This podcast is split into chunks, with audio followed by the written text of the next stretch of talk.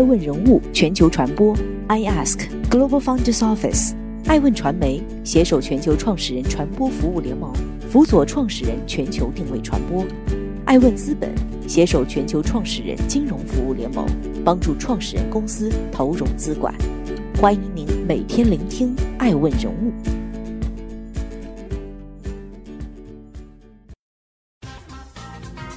Hello，大家好，欢迎各位的守候，我是爱成。今天我们来聊一聊爱问人物热锅上的快手。六月九日，快手的海外核心产品 Zine 被谷歌从应用商店下架了。五月九日，Zine 正式上线美国区域后，不到一个月时间便拿下了美区 App Store 总榜和娱乐榜单的双料冠军。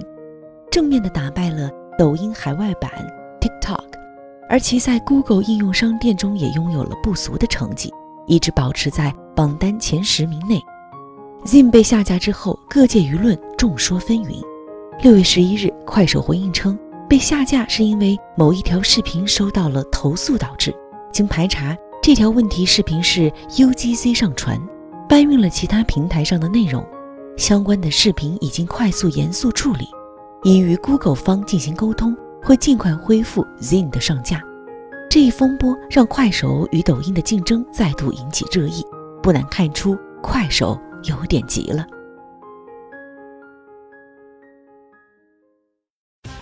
欢迎继续聆听《守候爱问人物》，爱问人物全球传播，热锅上的快手。三年前，我曾经专访过苏华。素华不是一个容易着急的人，而是一个理想主义者。创办快手之前，素华先后在 Google、百度供职，之后在创业的路上失败过三十三次，但他没有气馁，依旧不断前行。快手是素华的第三十四次尝试，他花了四年时间将快手用户做到了一个亿。此后三年，快手用户达到七亿。不仅如此，还有将近一千万的用户。通过快手改变了自己的人生，收获了财富。据爱问人物了解，从二零一一年到二零二零年，快手这九年孵化出了一大批草根网红，有冬泳怪哥、本亮大叔等等，任网红拉帮结派，如散打家族、驴家军、仙家军等，最终形成了土味风和老铁风的社区特色。网友看到了真实生活呈现出的土味。也被草根们积极进取的生活态度感染，这的确应了快手打出的 slogan：记录世界，记录你。就在快手专注于内部成长之时，一棵小树苗不断猛长。二零一七年，当快手日活达到四千万时，抖音还只有几十万日活，但随后抖音的日活开始以一日千里的速度飙速。二零一八年二月春节，抖音增长了近三千万日活。二零一八年四月起，抖音的日活线开始焦灼快手，同位于一点二亿日活量级。一些快手的员工感慨道：“我们原本已经是短视频的头部交易了，但谁也没有想到，突然出现了抖音，海量用户数据将快手捧上云端，使之成为一款现象级的产品。但快手近年来频频爆出低俗内容和公关丑闻，受到不少争议，而抖音飞速增加的用户，也让快手。”焦急不已。如果说抖音是众人精致舞台上的演员，快手的老铁们就是在放大自己的普通生活。有人说，抖音和快手谁会笑到最后，谁会成为中国的 Instagram，是由中国广大人民群众的价值观决定的。这话一点不假。不过可以确定的是，与抖音竞争的快手正在极力摆脱土味的旧印象。二零一八年五月。快手宣布 DAU，也就是日活破两亿。七月，抖音宣布 DAU 已经超过三点二亿。在用户构成上，与抖音相比，快手在一二线城市及南方城市的用户较少，在东北、西北地区根基深厚。下沉市场，也就是三线以及以下城市，快手占比高达百分之五十五点九。尤其是农村地区，快手比抖音的优势更明显，也更为下沉。快手想要拉新，就要破圈。去拿更多一二线城市用户。二零一九年，快手的内容报告强调了国庆阅兵、春晚抗疫等大事件，年度印象为老铁六六六、奥利给。相较于2018年，快手变得更加的正能量，同时还将高校引入到快手生态中，清华、复旦、浙江大学等均在记录范围内。快手试图以高知与年轻人为突破口，撕下土味和 low 的标签儿。欢迎继续聆听《守候爱问人物》，我是爱成，正在播出《热锅上的快手》。快手的加速源于创始人速滑本人的战略节奏被打乱。抖音的母公司字节跳动的创始人张一鸣擅长征服与进攻，并不断更新更大的目标。比如在 B 轮融资时，他曾经对标的是 UC。在头条超越 UC 日活过亿之后，他对标十亿日活级的 Facebook 和微信，而快手的创始人宿华从不轻易偏离目标，总想将自己立于不败之地之后再出发。在产品观上，宿华秉承着不打扰用户时的节奏，习惯于水滴石穿、润物无声，但有时难免于步子慢了。在抖音疯狂进攻之际，时间对快手来讲显得越来越紧迫。会议室滴滴答答的钟表声，墙上挂着冲刺三亿 DAU 的 K 三目标海报，员工从十点上班变成九点半。二零一八年，快手的商业化完成了从零到一的突破。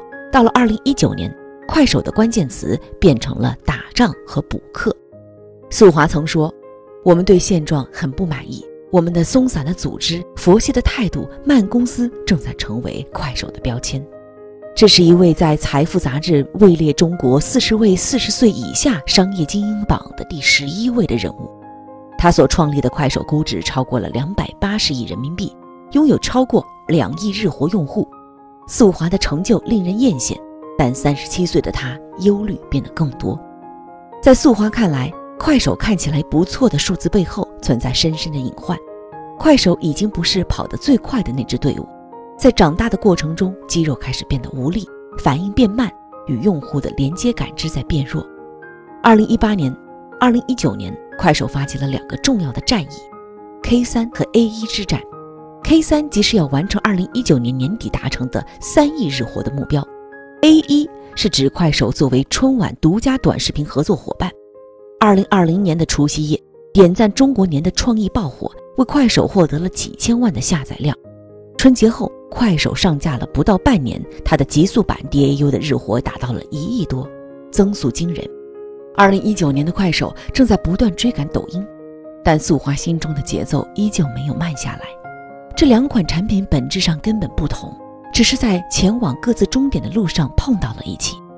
对于快手和抖音的竞争，曾经的速滑淡然回应道：“面对短视频赛道的竞争加剧，理想主义者速滑也变了。”从去年二零一九年开始，快手便大动作不断，内部组织架构也在不断调整。除了内部调整之外，快手的主播江湖近期也出现了动荡。四月，快手带货顶流的辛巴和散打哥因双方摩擦升级被封杀。今年五月二十五日，快手发布内部信宣布再次进行组织架构调整，涉及商业化、运营、产品等多个核心部门。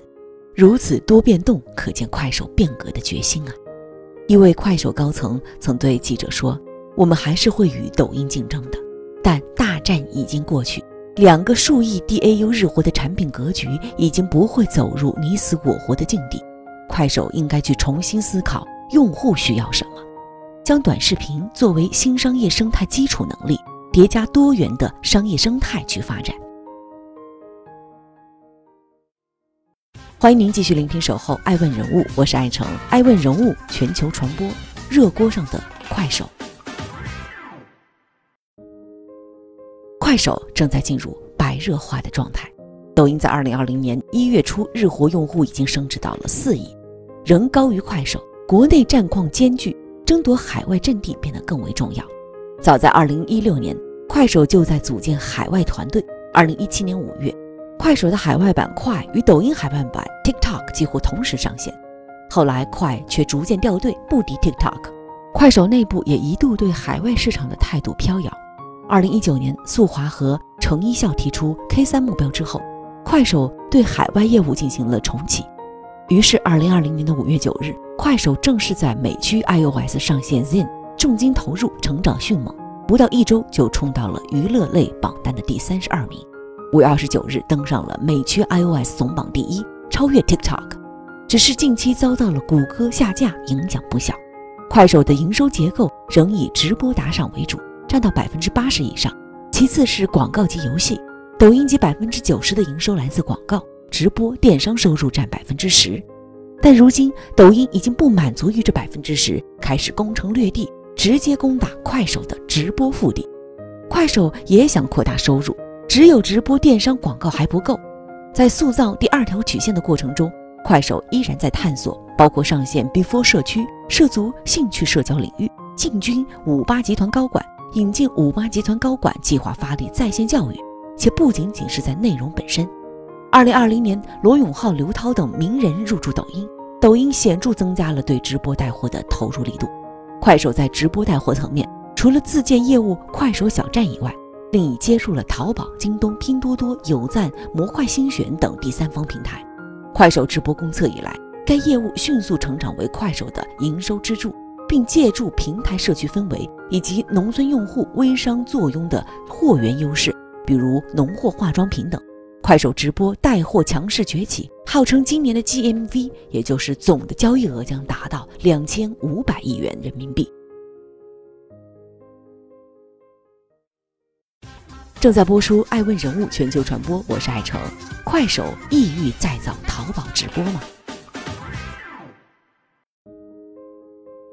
无论是迎直播电商风口而上，签约京东、拉米、丁磊。拉来丁磊直播带货，试图搭上网易严选，还是签约老铁周杰伦、郑爽，试图在用户内容层面拥抱新用户圈层，亦或是推出品牌宣传片《看见》九周年短片，以及实现品牌价值观层面的破圈突围。从开局到现在，快手的确成为了当之无愧的下沉空间中开得最艳丽的一朵花。可随着市场风向的转变，短视频竞争的扩大，破圈成为了快手的主旋律。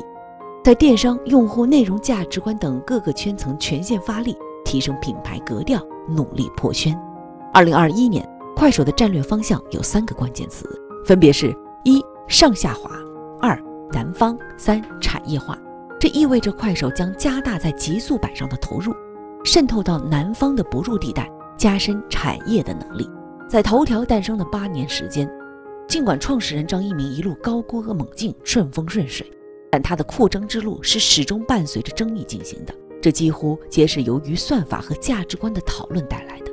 但这样的批评恐怕也是张一鸣意料之中的，这让他快速达到了自己的目标。对于抖音，他的打法依旧一样。一位投资人曾说：“张一鸣的优势是资本和效率，在强竞争领域，这往往能发挥更大的作用；但在短视频领域，这并不是决定一场战争的唯一因素，但这一次快手和抖音的这次战争是无声的。但从某种意义上来讲，进度缓慢的速滑可能带给他的挑战更大。为什么这么说？因为曾有业内人士这样评价：目前快手的生态更健康，抖音探索的可能盈利模式会更清晰，但是在效率上走捷径，可能要承担用户动机不纯的结果。快手和抖音到底谁会胜出？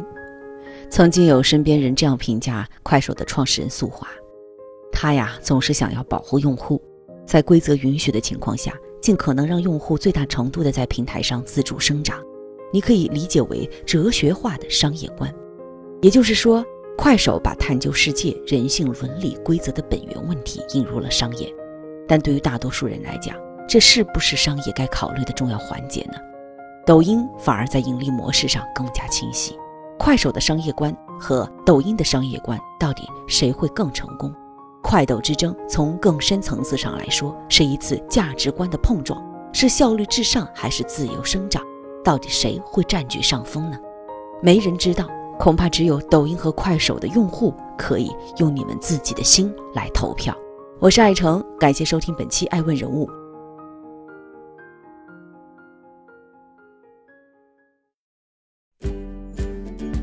更多顶级人物，欢迎关注每周五晚七点半北京电视台财经频道，每周六晚十一点海南卫视，同步在学习强国 APP 直播。更多完整内容，欢迎关注爱问官网 iask-media.com。更多精彩内容，也可以搜索“爱问人物”抖音号 “I Ask Leaders”，爱问人物全球传播，“I Ask Global Founders Office”。